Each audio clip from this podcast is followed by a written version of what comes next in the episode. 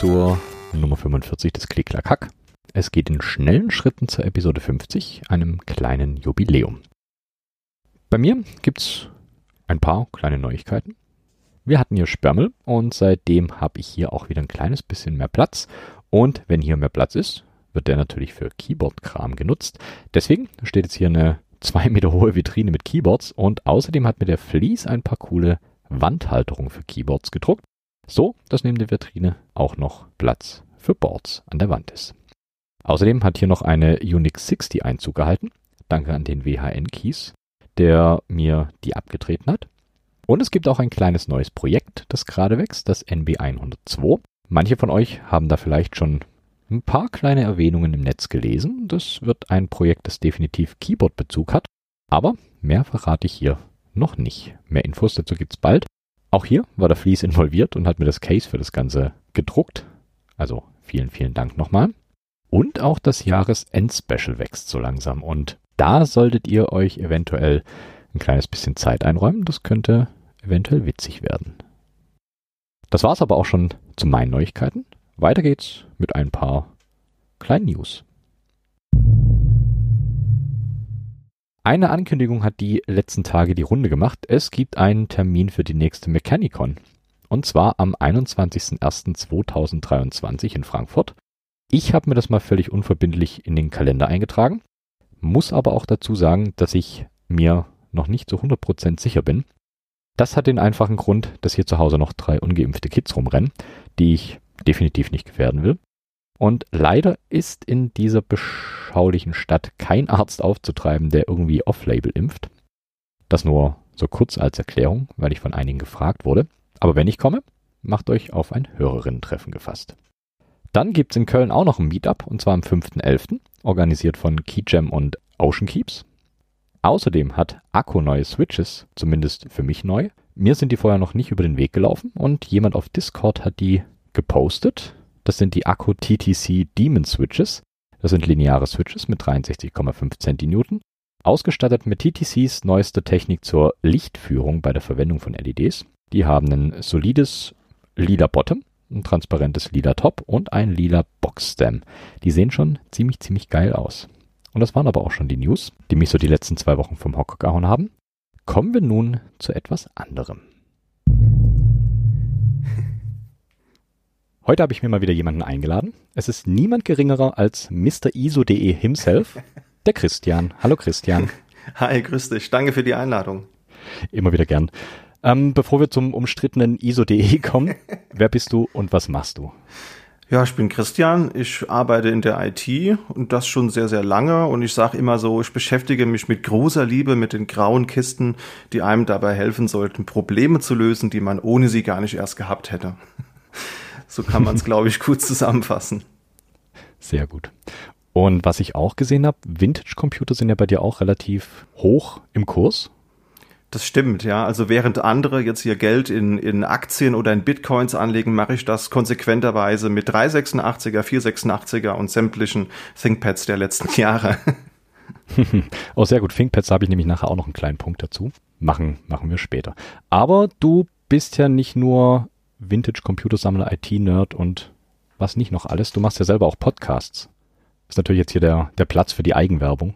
Das stimmt, ja. Also ich darf jetzt seit Anfang des Jahres, darf ich auch einen äh, Podcast moderieren, der heißt Focus on Linux. Und da geht es eben darum, wir versuchen alle zwei Wochen so zu veröffentlichen und haben immer am Monatsende einmal so eine Newsfolge, wo wir zusammenkehren, was es so Neues gibt im Linux- und Open-Source-Bereich. Und zwischendrin gibt es auch immer mal so, wir nennen das Themen, Fokusfolgen, wo wir uns einfach zu irgendeinem Thema mal ExpertInnen einladen und dann über so Sachen reden wie Monitoring oder, oder NixOS, ne, für nächstes Jahr, sowas zum Beispiel. Ich schreibe es mir in den Kalender. Mach ähm, das. Ja, ziemlich cooler Podcast. Also ich höre den echt quasi bei Release, der rutscht in der Queue auch echt jedes Mal nach oben. Mag ich, mag ich sehr. Also großes Lob. Finde ich sehr geil. Sollte eigentlich auch jeder, der hier zuhört, auf jeden Fall reinhören. Ich kann den echt nur empfehlen. Danke. Ähm, nun sind wir aber hier nur zur Hälfte wegen Vintage, sondern hauptsächlich wegen mechanischen Tastaturen. Wie bist denn du eigentlich zu mechanischen Tastaturen gekommen? Das ist eine gute Frage. Ich habe äh, mal so ein bisschen zusammengefasst, welche Tastaturen ich irgendwie so habe. Und die erste mechanische Tastatur, äh, die ich hier habe, das ist so eine Das Keyboard Model S Professional, die ich 2013 mir mal zugelegt habe. Und vorher hatte ich halt so typische Rubber Dome Teile die ich halt alle innerhalb von einem Jahr verschlissen habe. Und dann dachte ich so, das ist irgendwie nicht so sinnvoll, äh, sich immer neue Tastaturen zu kaufen. Kauft ihr doch mal was ordentliches. Und irgendwie war das, ist das auch so ein, so ein Stückchen weit so ein bisschen Kindheit für mich, weil so als Kind der 90er, da hast du halt auch so einen alten 386er gehabt mit so einer schweren Tastatur, die auch laut war. Also das war garantiert keiner Model M, aber auf jeden Fall war es eine laute, schwere Tastatur und das ist irgendwie so ein schönes, nostalgisches Gefühl auch auf so einer hochwertigen Tastatur zu tippen und das war so einer der, der Gründe auch, warum ich mir das zugelegt habe. Sehr gut.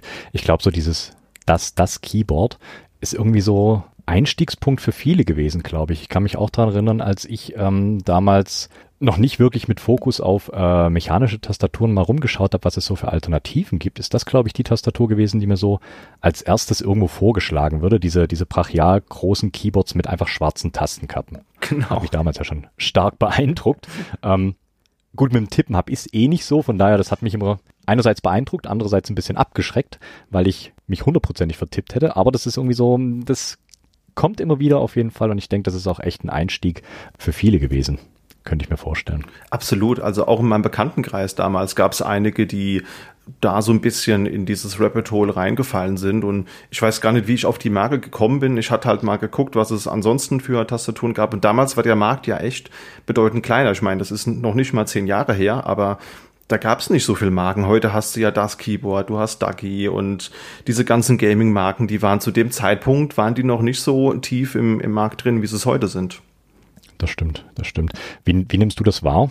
Ich habe so das Gefühl, dass es aktuell sogar schon eher wieder ein bisschen abflacht, dass du natürlich so diesen ganzen wirklichen Custom-Bereich hast, wo sich Leute selber die PCBs designen und äh, ihre Keyboards bauen, wie sie möchten. Und ähm, dieser größere Markt, der wahrscheinlich eher so Richtung Gaming abzielt, würde ich jetzt mal sagen, so gerade mit, äh, doch Ducky würde ich auch mit reinzählen. Mhm. Razer, die ganzen Geschichten. Ja. Ich habe das Gefühl, das flacht eher schon wieder so ein bisschen ab. Ja, irgendwie schon. Ich muss zugeben, so ganz im, im Bilde bin ich nicht. Also ich laufe jetzt nicht einmal in der Woche bei Saturn Mediamarkt rum und guck, was da Neues gibt. Aber früher war das mehr so ein Hype, ja. Und der, der, ja, scheint so ein bisschen abzuflachen. Aber im Endeffekt, naja, ich meine, was, was gibt's da groß zu erfinden? Also es gibt Tastaturen in verschiedenen Formen, Farben, RGB, LEDs haben wir jetzt, glaube ich, auch bis zum Maximum ausgereizt. Und der letzte große Hype ist das ganze Hotswap-Thema. Und ja, aktuell gibt's jetzt, glaube ich, keinen, keinen großen Trend im Mainstream-Markt, so würde ich mal behaupten. Vielleicht noch so diese Optical Switches, das könnte noch so mhm. eine Geschichte sein, ist aber auch eher schon wieder so Rand- und Nischenthema. Aber viel zu erfinden gibt's trotzdem. Ich weiß nicht, hast du neulich diesen, äh, ich weiß, Thomas heißt er, glaube ich, mit den Keycaps, mit den einzelnen kleinen Displays drin? Ja, das habe ich, hab ich gesehen. Das war echt faszinierend. Das hat mich so ein bisschen an, an diese ähm, Optimus-Tastatur damals von oh, ja. Lebedev, oder wie, wie die ausgesprochen werden, erinnert. Sehr cooles Konzept, aber ich glaube auch sehr kostspielig.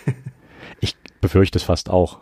Also ich würde das gern mal irgendwie in den Händen halten, aber das ist, oh, ich glaube, selber bauen ist da ziemlich frickelig. Also ich hatte ihn ja schon mal drauf angesprochen und der hat auch gemeint, dass ähm, das Schlimmste daran ist einfach so diese, diese kleinen Displays unter die Tastenkappen zu bekommen und das dann auch noch separat anzusprechen. Also ich glaube, ganz einfach ist es nicht. Aber vielleicht ist das so der nächste Schritt für den großen Massenmarkt, das mal wieder in bezahlbar irgendwie zu etablieren, weil äh, ja, diese, diese Optimus hieß die, glaube ich. Mhm, genau.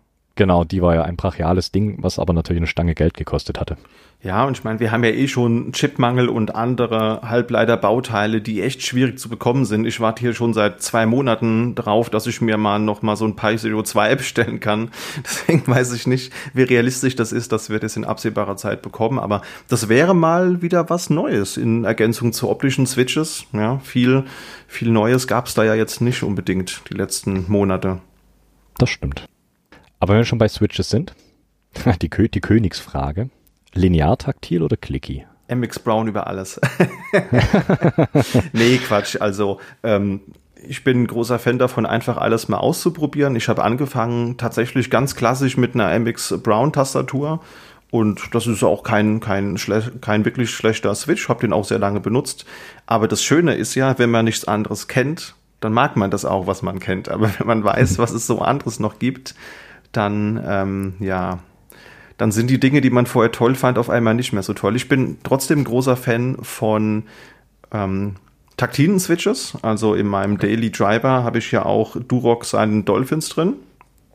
Mhm. Die finde ich, äh, finde ich, finde ich super, weil sie eben sehr taktil sind und aber trotzdem leise, weil wenn du dir das Büro teilen musst, dann ist es schon ganz gut, wenn die andere Person, die sich mit dir im Raum befindet, auch in der Lage ist, noch nachzudenken. Und das wird halt schwierig, wenn du den ganzen Tag auf äh, Clicky-Switches rumhaust.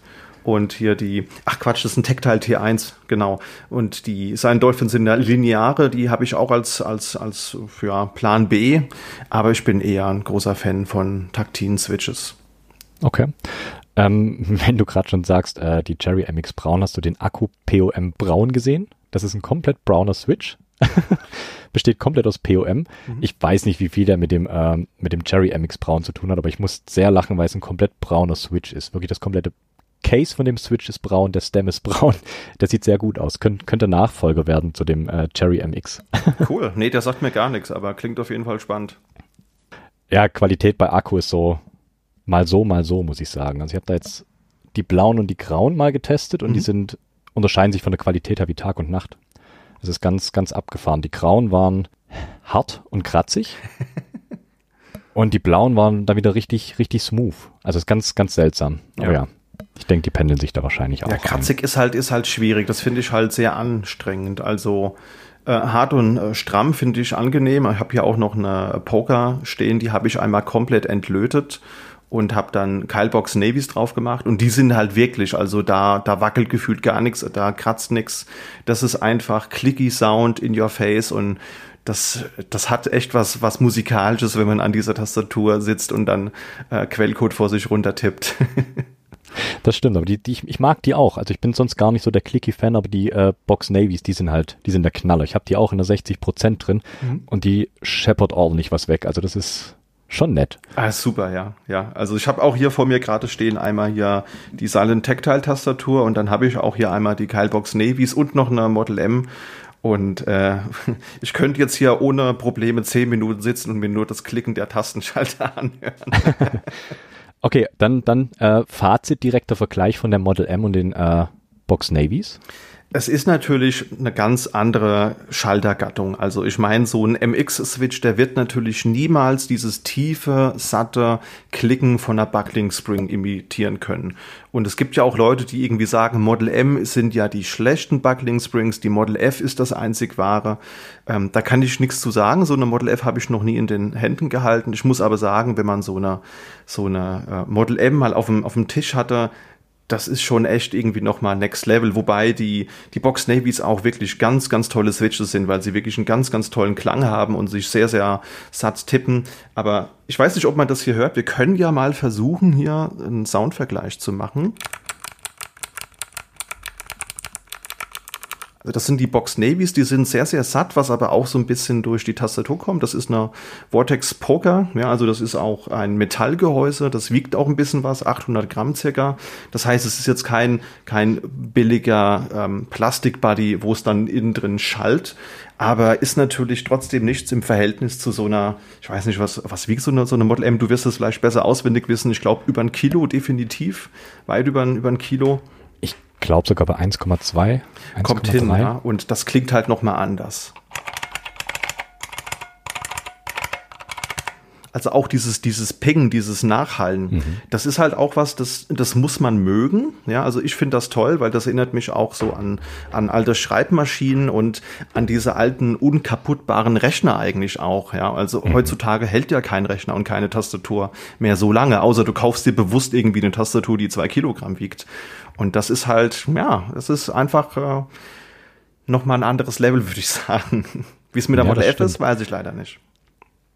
Ich glaube, das liegt auch einfach so ein bisschen daran, dass früher, also so habe ich es zumindest dann direkt vor meinem inneren Auge, so in Großraumbüros, die meisten Leute noch nicht wirklich Erfahrung, also Computer gerade ist relativ neu eingeführt, mhm. die meisten Leute noch nicht wirklich Erfahrung mit Umgang mit äh, PC-Tastaturen, immer noch so die Schreibmaschine gewohnt, und sitzen sie da mit ihren beiden Zeigefingern und schlagen auf diese Tastaturen ein. Und ich glaube, das müssen die auch einfach aushalten. Auf jeden Fall, ja. Und was ich da ja auch so toll fand, weil du sagst, äh, Schreibmaschine, das ist ja bei der Model F auch so gewesen. Da gab es ja noch diesen Solenoid, äh, den man noch dazu haben konnte. Beziehungsweise nicht die Model F, das war die Beamspring, also nochmal der Vorgänger der, der Model F. Und die Tastatur, die sieht ja auch aus wie so eine alte, große IBM Selecta Schreibmaschine. Und wenn du dann auch noch dieses Ding anhast, das ist ja dann wirklich so ein magnetischer Kontakt, so ein Bolzen, der immer hin und her geschossen wird, wenn du, wenn du tippst. Das ist dann, glaube ich, wirklich so das Feeling, also mehr Retro geht eigentlich nicht. Und wenn man dann in so einem Großraumbüro sitzt, ich glaube, dann hast du echt ein Problem, wenn du nach acht, neun Stunden nach Hause kommst. Deine Ohren müssen wehtun. Ja, den Tastatur-Tinnitus. Ja, genau. Okay. Ja, das ist dann nochmal so, ähm, wie hieß es beim, ich glaube N64 war das mit Rumble Pack? Wenn du nochmal so ein, so ein extra haptisches Feedback dazu ja, bekommst. Ja, genau, hm, richtig, ja. Sehr gut. Also da würde ich auch super gern mal in den Händen halten. Also ich kenne jetzt leider wenig Leute, die eine Beamspring irgendwo rumstehen haben und äh, selbst gebraucht kaufen erscheint mir unmöglich bei den Preisen. Aber es hm. gibt jetzt ja Replikas, habe ich gesehen. Mir hat gerade äh, Nico die Tage mal einen Link geschickt von so einer 40% Tastatur. Und die sieht halt aus wie so eine äh, Model F, aber hat halt auch optional so ein Solenoid mit drin und hat aber auch diese Buckling Spring Klickschalter drin. Das wäre ja wirklich was für mich, aber 40 Prozent, muss ich zugeben, ist dann leider doch nichts für mich von der Größe her. Ist, ist sehr, sehr wenig.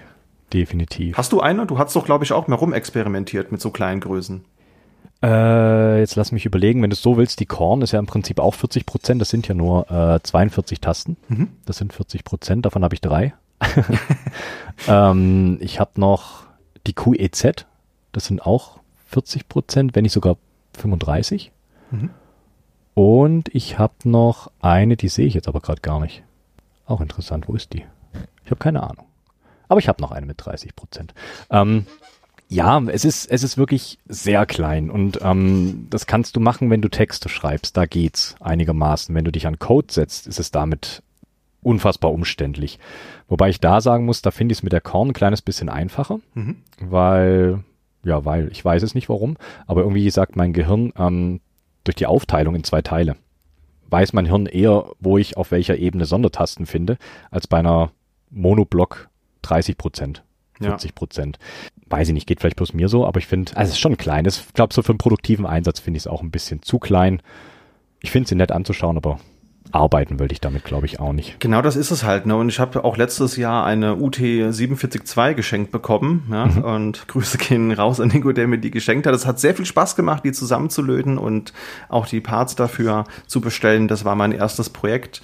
Aber ich muss zugeben, als Daily Driver taugt die mir persönlich nicht so viel weil du musst halt echt viel Hacks irgendwie anwenden. Also zum einen habe ich gemerkt, das ist halt eine, äh, ich habe hier das ANSI-Layout und habe halt gemerkt, also da fehlen mir natürlich als ISO.de Ultra äh, die Umlaute. die kannst du dir natürlich mit der QMK irgendwie wieder hinmappen, dass du sagst, du machst Double Tap auf U und dann wird daraus ein Ü.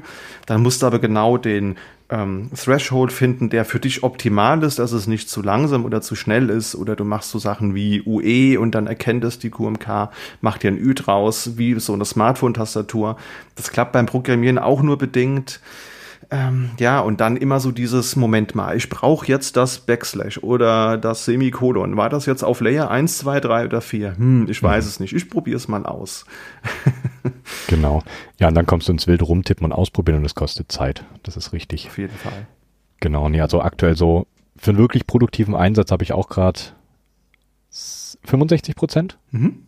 Das reicht mir dann vollkommen aus. Ich brauche keinen Ziffernblock oder ähnliches. Das ist mir egal, weil Sonderzeichen sind wichtig und eben die Buchstaben, die normalen Alphas. Aber ich probiere es auch immer wieder mit der, mit der Korn, mhm. äh, wirklich produktiv zu arbeiten, aber es ist natürlich was anderes.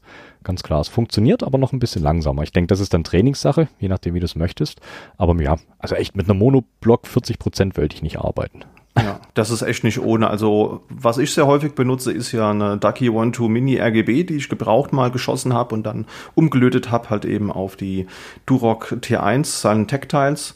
das ist echt super, weil die einen sehr, sehr harten Anschlag dadurch hat und 60 Prozent hat die, wenn ich mich recht entsinne. Da kommt man auch gut so mit Coden rein und so Sachen wie POS 1 und Ende kommst du schnell, schnell ran. Ansonsten habe ich eine GMMK Pro, die ich auch sehr gern nutze. Das sind äh, 68 Prozent, wenn ich mich recht entsinne, oder sind das 65? Das äh, ist auch. Ich glaube 68. Ja, das ist auch Kannst gut. Du auch nicht sagen. Und ansonsten habe ich noch eine Ducky One Two Take, äh, TKL und das ist natürlich ein ideales Format. Also Pfeiltasten sind manchmal schon ganz nett, gerade wenn du so äh, größeren Code hast oder du mal eine längere E-Mail schreiben musst und dann hast du auch mal so luxuriöse Dinge wie ein Bild hoch und ein Bild runter, was du sonst halt nicht hast als dedizierte Taste. Das ist so das Optimum. So eine 100% wollte ich eigentlich gar nicht. Das nimmt viel zu viel Platz. Das stimmt. Wobei ich sagen muss, ich habe mir ich weiß nicht, ob glücklicherweise oder unglücklicherweise, ähm, ich glaube, du hattest es sogar kommentiert irgendwie auf Twitter, ähm, eine alte Siemens Nixdorf Tastatur ja. äh, geschossen auf Ebay. Die sah mega sind, gut ich, aus. Auch mehr. ja, ich bin gespannt. Also noch ist sie nicht da. Also ich hoffe, dass die jetzt mal heute oder morgen verschickt wurde oder wird und dann werde ich mal sehen, dass die hoffentlich zum Wochenende da ist und ich mir das anschauen kann. Also ich habe mal geschaut, also du hast glaube ich nach der, nach der PCB gefragt, die da drin ist. Genau. Die ist wohl wirklich Stock. Krass. Das Ding war ausgestattet mit sehr, sehr seltenen äh, Cherry-Switches, Mhm. die leider nicht mehr drauf sind. Die wurden dann wahrscheinlich abgeerntet. Ah, Aber gut, ich löte mir da was drauf. Ähm, und das sind ja auch weit über, über 100 Prozent, ja. weil die ja noch äh, diverse Sondertasten hat. Da bin ich auch gespannt drauf. Ähm, ja, aber wenn du sagst äh, Coden, warum, warum dann eigentlich äh, ISO.de und nicht das ANSI-Layout?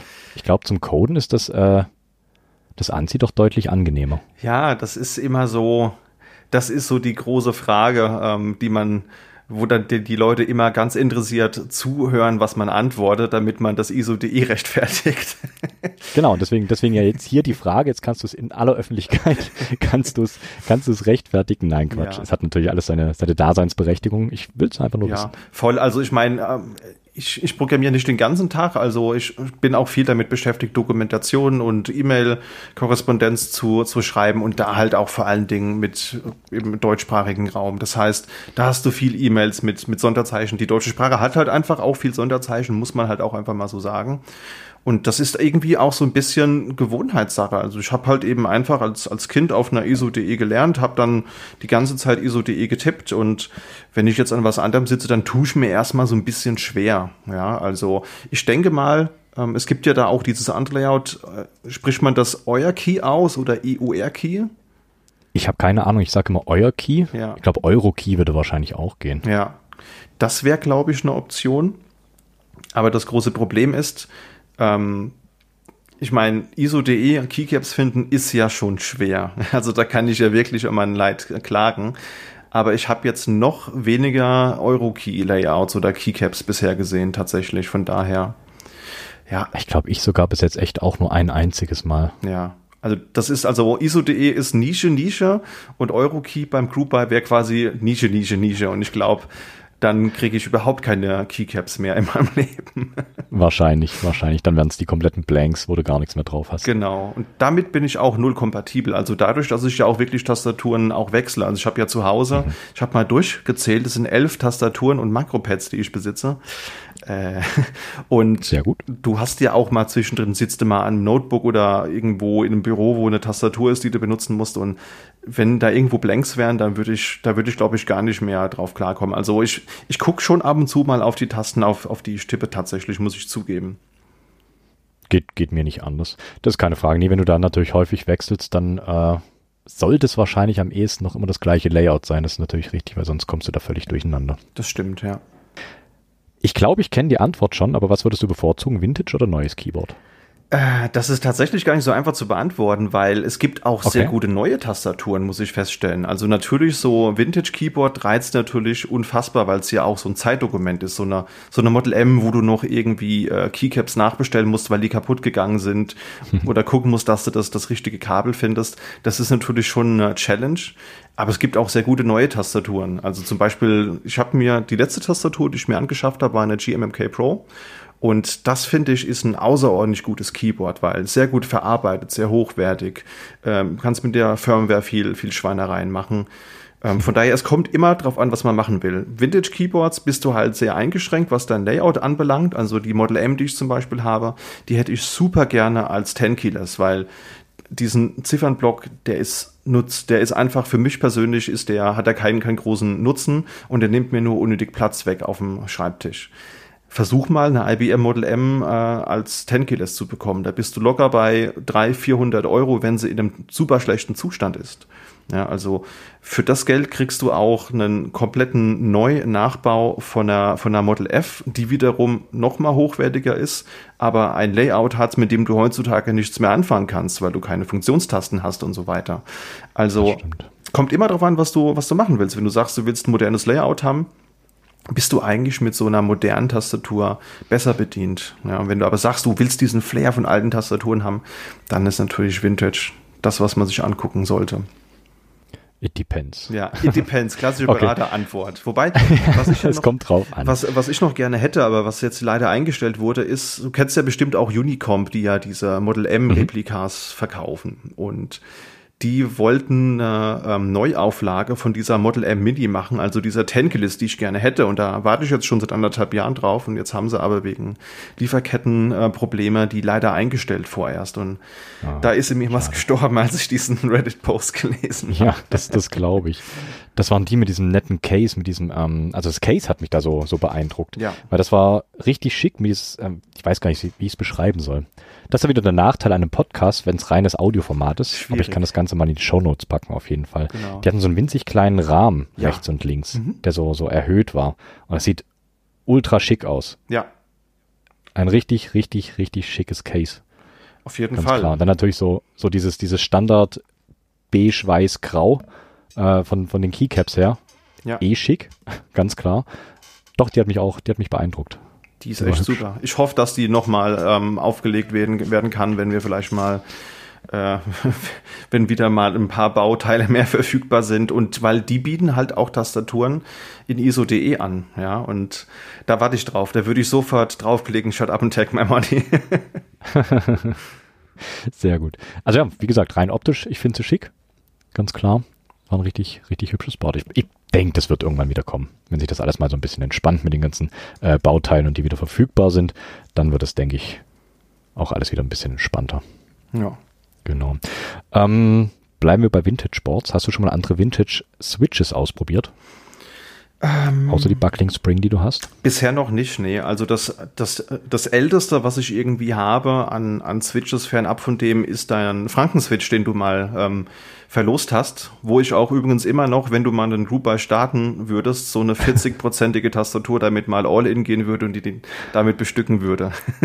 ich, ich bin kurz davor, eine zu bauen. Die steht bei mir auch noch auf Echt? dem Plan. Ich will die 150 Gramm. Ey, das Definitiv. ist super. Die hat so einen, also dieser Schalter mit seinen 150 Gramm, der hat so einen geilen Anschlag und damit eine ganze Tastatur, das stelle ich mir echt wild vor. Ja, schmerzhaft vor allem. Ich glaube, so auf Dauer tut das weh in den Fingern. Dann hast du Muskelkater an, an ähm, Partien deiner Hände, die du noch nicht wusstest, dass die wehtun können. Ja, oh ja, oh ja. Aber dann irgendwann so nach zwei, drei Wochen merkst du dann auch richtig, richtig, richtig muskulöse Finger. Da haben deine Finger haben dann einfach nochmal Bizeps und Trizeps und was weiß ich nicht. Also das, ich werde berichten. Ich werde berichten, wenn ich die gebaut habe. Ja. Genau. Ich habe mir mal ähm, auch von einem alten äh, Siemens Terminal Keyboard Switches rausgebaut und das waren die furchtbarsten Switches, die ich je in der Hand hatte. Ja.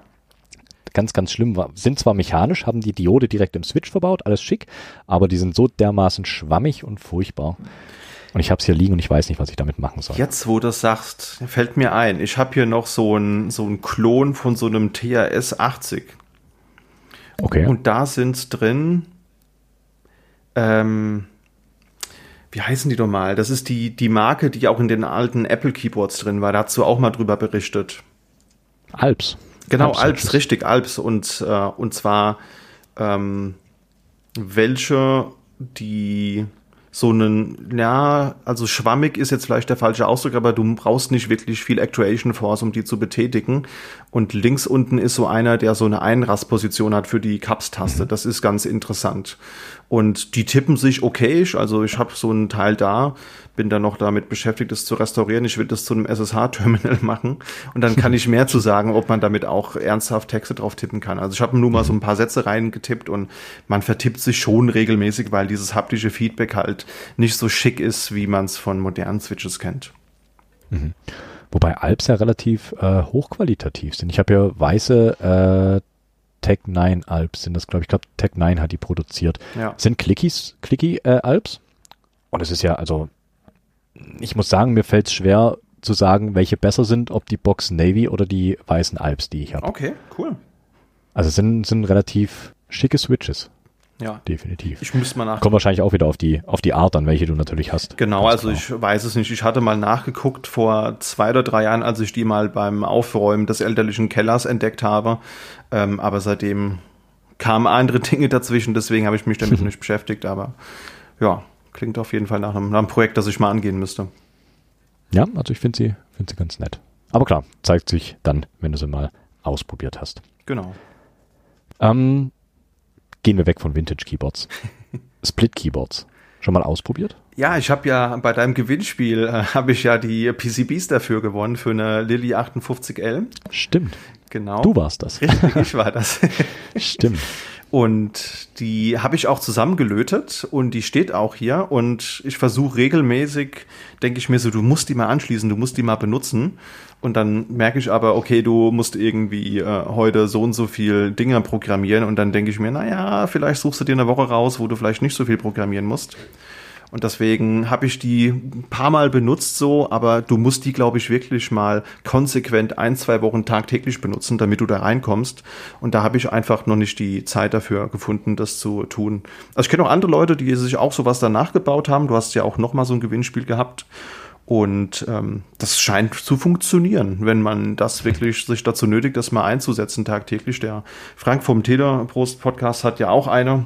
Und er sagt, ja, wenn du da mal so ein, zwei Wochen mitarbeitest, dann geht's. Das stimmt. Man muss es wirklich mal so, äh, er hat auch schon längere Zeit. Ich glaube auch bei mir hat es auch so zwei bis drei Wochen gedauert, bis du dich mal dran gewöhnt hast. Dass eben nicht alles zusammenhängt, sondern du deine Hände einfach auseinander hast.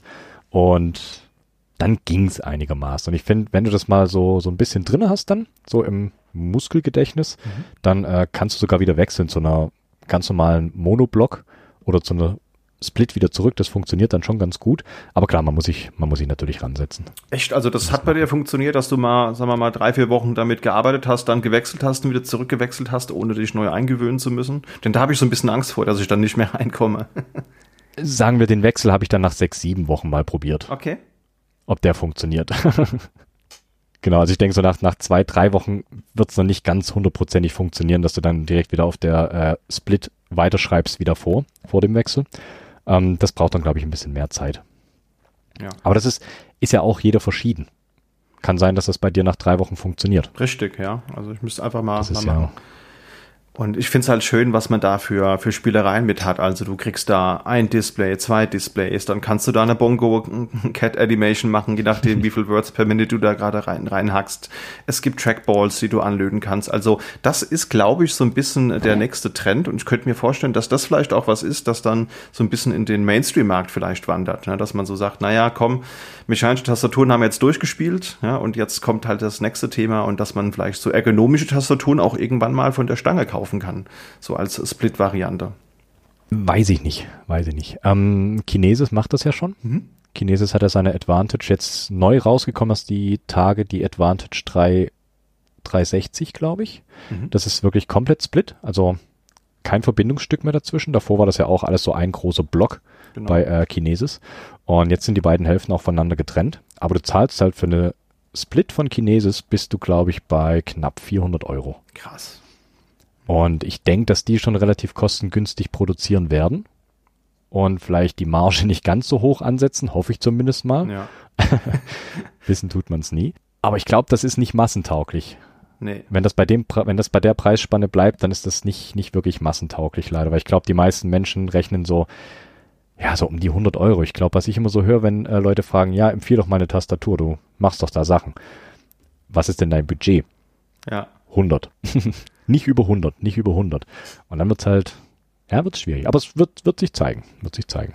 Das stimmt, das ist echt schwierig. Und ich meine, mechanische Tastaturen, wenn du mal zurückdenkst, so vor zehn Jahren, die waren ja auch noch mal teurer. Und dann ist es halt ein bisschen massentauglicher geworden. Und man hat es dann halt in größeren Stückzahlen produzieren können auch. Wer weiß, ne? Vielleicht ist es auch nur Geträume und in zehn Jahren äh, haben wir immer noch die gleichen Tastaturen wie heute. Aber das hätte, das hätte Potenzial. Das wäre, glaube ich, echt eine nette Sache. Das auf jeden Fall. Potenzial hat das. Also das hat sie ja früher auch schon gezeigt. Ich meine, Apple hatte die äh, Adjustable Keyboard, hieß sie, glaube ich, mhm. die du auseinanderschieben konntest. Microsoft hatte auch eins. Das Ergonomic Keyboard hieß das, glaube ich. Genau, ja. Genau. Und es kommt auf jeden Fall immer wieder auf. Manchmal braucht es so ein, zwei, drei Wellen, bis es wirklich angenommen wird. Aber ja, bleibt zu hoffen. Also Spielereien hast du damit auf jeden Fall jede Menge Möglichkeiten. Finde ich auch immer spannend, was da, was da Leute draufbauen. Das ist ganz cool. Ähm, Selbstbau-Keyboards. Hast du schon mal ein Bild richtig verkackt? Also. So richtig, richtig versemmelt. so richtig versemmelt bisher nicht, aber sagen wir es mal so, bei der Lilly habe ich bei den SMD-Bauteilen doch schon überdurchschnittlich geflucht. Vor allen Dingen. Oh, SM ja, SMD-Löten ist auch die Hölle. Ja, also ich muss auch zugeben, ich bin jetzt nicht unbedingt mit sehr guten Fingerfertigkeiten, was das Löten anbelangt, gesegnet. Also so große Bauteile kriege ich hin, das passt schon. Und dadurch, dass ich auch mal zwei Tastaturen komplett selbst entlötet habe, habe ich es ein bisschen geübt. Aber SMD, hör mir auf. Also diese, äh, diese ähm, LEDs, die du noch von unten dran machen konntest, so dieses Underglow Light, das sind ja sechs LEDs pro Hälfte und ich habe genau mhm. drei pro Seite verkackt, aber zum Glück genau drei, weil dann fällt es nicht auf, wenn die beleuchtet wird. Also das war, aber so richtig verkackt nicht. Also du hattest ja auch mal berichtet, irgendwie das Troubleshooting mit einer anderen Tastatur, das du irgendwie mit Frank hattest, das war ja auch, so Probleme hatte ich bisher noch nicht tatsächlich. Also es hat meistens immer alles funktioniert und es waren nur so ein paar kalte Lötstellen, dass einzelne Switches nicht funktioniert haben. Und das konnte ich dann Gott sei Dank immer alleine lösen bisher. Okay, okay. Ja, das war die Fifi, die war ein bisschen, die war ein bisschen hakelig. Ja. Ganz klar, da war anfangs, glaube ich, der Mikrocontroller ein bisschen, bisschen defekt. Der hat sich nicht wirklich flashen lassen, der war ein bisschen, ja, ein bisschen fehlerhaft und dann, wir haben es lange nicht rausbekommen. Es war, glaube ich, äh, zwei Stunden Video-Call-Session, bis wir das Ganze mal zum Laufen gebracht haben, bis dann endlich das R, S, L, ich weiß es nicht mehr. Irgendein Buchstabe hat dann funktioniert und waren wir froh und dann hat es geklappt. Schlimm. Also ich habe mich einmal ich bin auch immer heilfroh, wenn ich dann so alles fertig gelötet habe und dann fängst du an zu testen mit einer Pinzette, geh Switch für Switch durch und denkst, ah, es funktioniert alles, herrlich.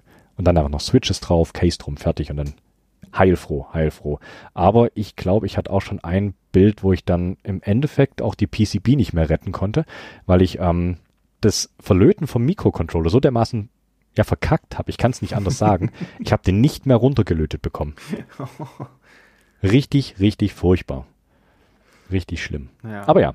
Gehört dazu, ne? Das äh, gehört dazu. Man muss auch Fehler machen. Genau. Dadurch lernt man dann und beim nächsten Mal macht man es dann hoffentlich nicht, nicht nochmal.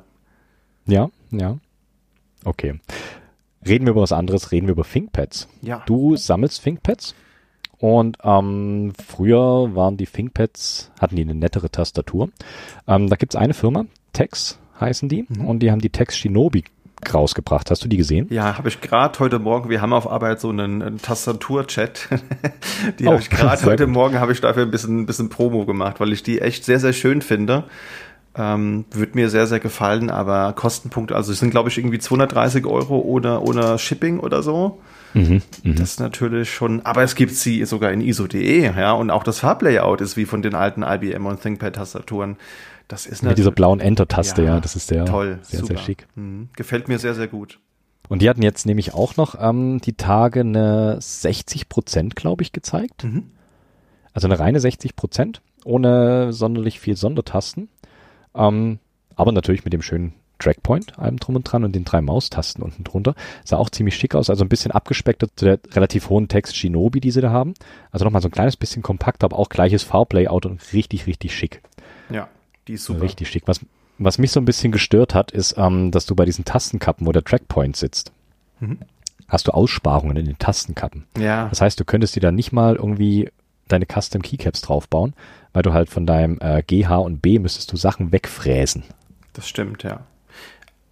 Das fand ich ein bisschen. Das ist nervig, aber damit geht sie halt genau nach der Vorlage. Also das ist ja bei den IBM-Tastaturen, also sie haben es wirklich eins zu eins Replika mit Keycap, Vendor-Login, alles, alles nachgemacht. so kann man es so kann man's natürlich auch nennen. Ja. Okay, die ThinkPads. Ähm, alle reden über das Endgame-Keyboard. Mhm. Deswegen frage ich natürlich auch, gibt es bei dir ein Endgame-Keyboard? Du meinst so, das Nonplusultra und besser kann es nicht werden? Genau, und danach hörst du auf, jemals wieder irgendwie andere Keyboards zu benutzen. Und wirfst natürlich auch alle anderen, die du hast, weg. Natürlich. Benutzt nur noch dieses eine Endgame. Ja, also äh, vor einem Jahr hätte ich irgendwie gesagt, die GMMK Pro ist so das Endgame. Ich meine, die habe ich jetzt auch, die ist super. Ich warte jetzt nur noch ein weiteres Jahr auf die SA Keycaps, die ich dafür bezahlt oder die ich da, die ich mir dafür geholt habe. Beziehungsweise, wie haben wir es neulich genannt? Die SA Tastenkappen äh, Doppelschuss Schlüsselkappen. Ja, Doppelschuss-Tastenkappen. Nee, Sch ta Schlüsselkappen, so wie war's? Schlimm. Genau, also wenn die da sind, dann ist das, glaube ich, so ziemlich, ziemlich äh, rundes Keyboard. Aber diese Shinobi-Tastatur, die gefällt mir sehr gut und ich glaube, wo ich sofort alles stehen und liegen lassen würde, wäre, wenn die mal so eine Model F mit einem etwas moderneren Layout rausbringen würden. Also so dieses typische Model F-Design mit dem sehr, sehr schweren Metallgehäuse wiegt ja auch irgendwie zwei Kilo oder so, aber mit so einer Funktionstastenreihe, da würde ich sofort sagen, okay, das ist es, ne? Da würde ich vielleicht auch ein, zwei andere Tastaturen für verkaufen. Das wäre ein ziemlicher Wunsch, weil das ist so in puncto Tastenschalter und Verarbeitung, das Ding über, überlebt mindestens mal irgend, äh, irgendeine Bombe, die im Nachbarhaus eingeht, würde ich mal behaupten. Nicht, dass ich das äh, testen wollen würde, aber es soll so ein bisschen dafür stehen, wie, wie hochwertig diese Tastatur ist. Und das ist, glaube ich, besser kann es nicht werden, weil so diese Technik kannst du physikalisch, glaube ich, nicht mehr toppen. Das wäre mein persönliches Endgame. Das heißt, du könntest dich quasi bei einem Angriff dahinter verstecken und verschanzen. Genau, ich sage ja auch immer spaßenshalber, wenn die Leute fragen, wieso hast du eine GMMK Pro, die zwei Kilo wiegt oder was sie eben wiegt, dann sage ich so, naja, siehst doch mal so, wenn ich durch Offenbach laufe und diese Tastatur hochhalte und jemand schießt, dann bin ich sicher, mit der Tastatur kann mir nichts passieren. Sehr gut. Wunderbar, der Lebensretter. Ja. Cool, cool. Ähm, ein Thema, was sich jetzt hier, glaube ich, durch die ganze Episode durchzieht, ist das ISO.de. Ja. Ähm, du hast ja vorhin schon gesagt, Keycaps dafür zu bekommen, ist wahnsinnig schwierig. Und ähm, auch an sich ist das ISO.de relativ, relativ selten benutzt. So kommt es mir zumindest vor, dass äh, ISO.de nicht bei weitem nicht so weit verbreitet ist wie, wie natürlich das äh, US-Layout. Ähm, hast du spezielle Anlaufpunkte, wo du äh, Keycaps suchst, Keyboards findest, die du haben möchtest, oder ist das völlig, völlig breit gefächert? Das ist gar nicht so einfach zu beantworten. Also das Thema ist es, es gibt wenig schicke Keycaps. Du kannst natürlich auf gängigen Online-Shops, wo du auch so Gaming-Zeugs bekommst, da kannst du natürlich auch nach deutschen Keycaps gucken, aber dann hast du halt häufig durchaus Keycaps, die sehen halt schon sehr nach Gaming aus. Ja, mit irgendwelchen Fortnite Escape Buttons oder so. Ne, und jeder, wie er oder sie will, aber das ist nicht so ganz mein, mein Geschmack. Ich mag sehr, sehr klassische Keycaps, also zum Beispiel diese typischen ähm, Sherry Keycaps, die finde ich sehr, sehr schön. Und die kriegst du mitunter auch bei AliExpress mittlerweile. Du musst halt wirklich nach Doppelschuss Schlüsselkappen suchen. Dann findest du die aber wirklich und die habe ich auch auf meiner GMMK Pro, weil du brauchst ja übergangsweise, habe ich ja anderthalb Jahre jetzt Keycaps gebraucht, bis die SA Keycaps kommen. Und äh, die sind echt gut, muss ich sagen. Die waren gar nicht mal so teuer. Und ja, funktioniert gut. Der Hannes hat neulich mal eins, zwei Online-Shops entdeckt. Da habe ich jetzt auch leider den Namen schon wieder vergessen, wo er seine Keycaps bestellt hat. Hat sich nämlich auch eine GMK Pro geholt. Und die habe ich jetzt auch schon anderen Leuten gezeigt und die scheinen da auch äh, ganz angetan von zu, zu sein. Aber bisher, ja, habe ich meistens bei AliExpress bestellt tatsächlich. Okay. Ich glaube, was so für ISO-Geschichten, was ich jetzt neulich entdeckt habe, ist nicht so ganz mein, mein Stilempfinden. Ähm, Teleport heißen die. Mhm. Nicht zu verwechseln mit dem Teleprost, aber relativ ähnlich. Te Teleport. Ähm, die haben meines Wissens nach auch, ein, also in Anführungszeichen, eine breite Auswahl an ISO.de-Geschichten. Es sind alles immer relativ äh, simple Keycaps, also gerade so im, äh, wenn du die Vintage-Geschichten magst, kannst du da, glaube ich, fündig werden. Also viel so in diesem Office Beige, Office mhm. Grau und halt echt in ISO.de. Sag mir sowas doch nicht. Jetzt muss ich direkt gucken, wie die aussehen. Wie gesagt, ich hatte in der allerersten äh, Episode, habe ich einen Disclaimer drin. Ich bin nicht schuld, wenn eure Geldbeutel leer sind. ja, das stimmt. Ich öffne euch nur Türen. die Portemonnaies müsst ihr selbst öffnen. ja, die müsst ihr selber durch die Tür werfen. Ah, sehr gut. Nee, natürlich, ich will da niemanden zum Kaufen anregen. Ist ja auch unbezahlte Werbung. Teleport, wenn ihr das hier hört. Ja. Ich mache unbezahlte Werbung für euch. Das kommt mir bekannt vor, jetzt wo ich die Seite offen habe. Ich glaube, das habe ich so, schon mal schon mal gesehen. Also das äh, klingt nach einem Shop, den ich schon mal besucht habe. Aber im Moment habe ich ja alle alle Keycaps, ne? Und die letzten Monate habe ich eher damit verbracht, Geld in ThinkPads zu investieren. Und da sind ja zum Glück schon Tastaturen dabei. Da muss das ich nichts austauschen. Ja, wir haben das Endgame. Wir haben die Vintage Keyboards. Ich würde sagen, kommen wir so langsam Richtung Ende. Ähm, eine Frage hätte ich noch. Bleibst du beim Standard ISO.de oder moddest du deine Layouts? Ich bleib da echt bei Standards. Also muss zugeben, wenn, wenn eine Tastatur funktioniert, so vom Layout und von der Funktionalität, dann mache ich da im Nachgang nicht wirklich viel. Also auch jetzt hinsichtlich Firmware. Manche mappen sich dann ja auch noch Dinge um. Ähm, das mache ich meistens nicht. Also wenn das mal einen funktionalen Status erreicht hat, dann bleibt das so. Okay. Also ISO.de-Purist quasi. Ja, also wenn ich mich mal drauf einlassen würde, würde ich vielleicht auch was anderes äh, dulden, aber da bin ich irgendwie so typisch deutsch, das machen wir immer so, das haben wir schon immer so gemacht. ne? Das kann man jetzt doch nicht ändern nach äh, 33 Jahren. ja, ich habe noch eine einzige letzte Frage hier auf meinem Fragezettel. Und zwar, ich bin immer noch auf der Suche nach einem Namen für, den, für das Format, was ich hier habe, wenn ich mit Leuten rede. Und ich komme, so sehr ich mich anstrenge, ich komme auf keinen Namen, wie ich das Ganze nennen soll. Hast du einen Vorschlag? Hättest da hättest du mich vorwarnen müssen. Da hätte ich mir bestimmt so ein paar schlechte Wortwitze zurechtlegen können. Ähm. Nee, nee, das, das muss aus dem Bauch kommen. ja, stimmt. Nee, also so aus dem Bauch heraus. Also du hast das, glaube ich, mal Community-Sprachrohr genannt. Das fand ich eigentlich ziemlich treffend. Vielleicht findet man da irgendwie noch mal so ein, so ein catchy Name dafür. Okay, cool. Das kommt, kommt auf die Liste. Ja. Hast du noch irgendwas zu sagen? Grüße, Wünsche?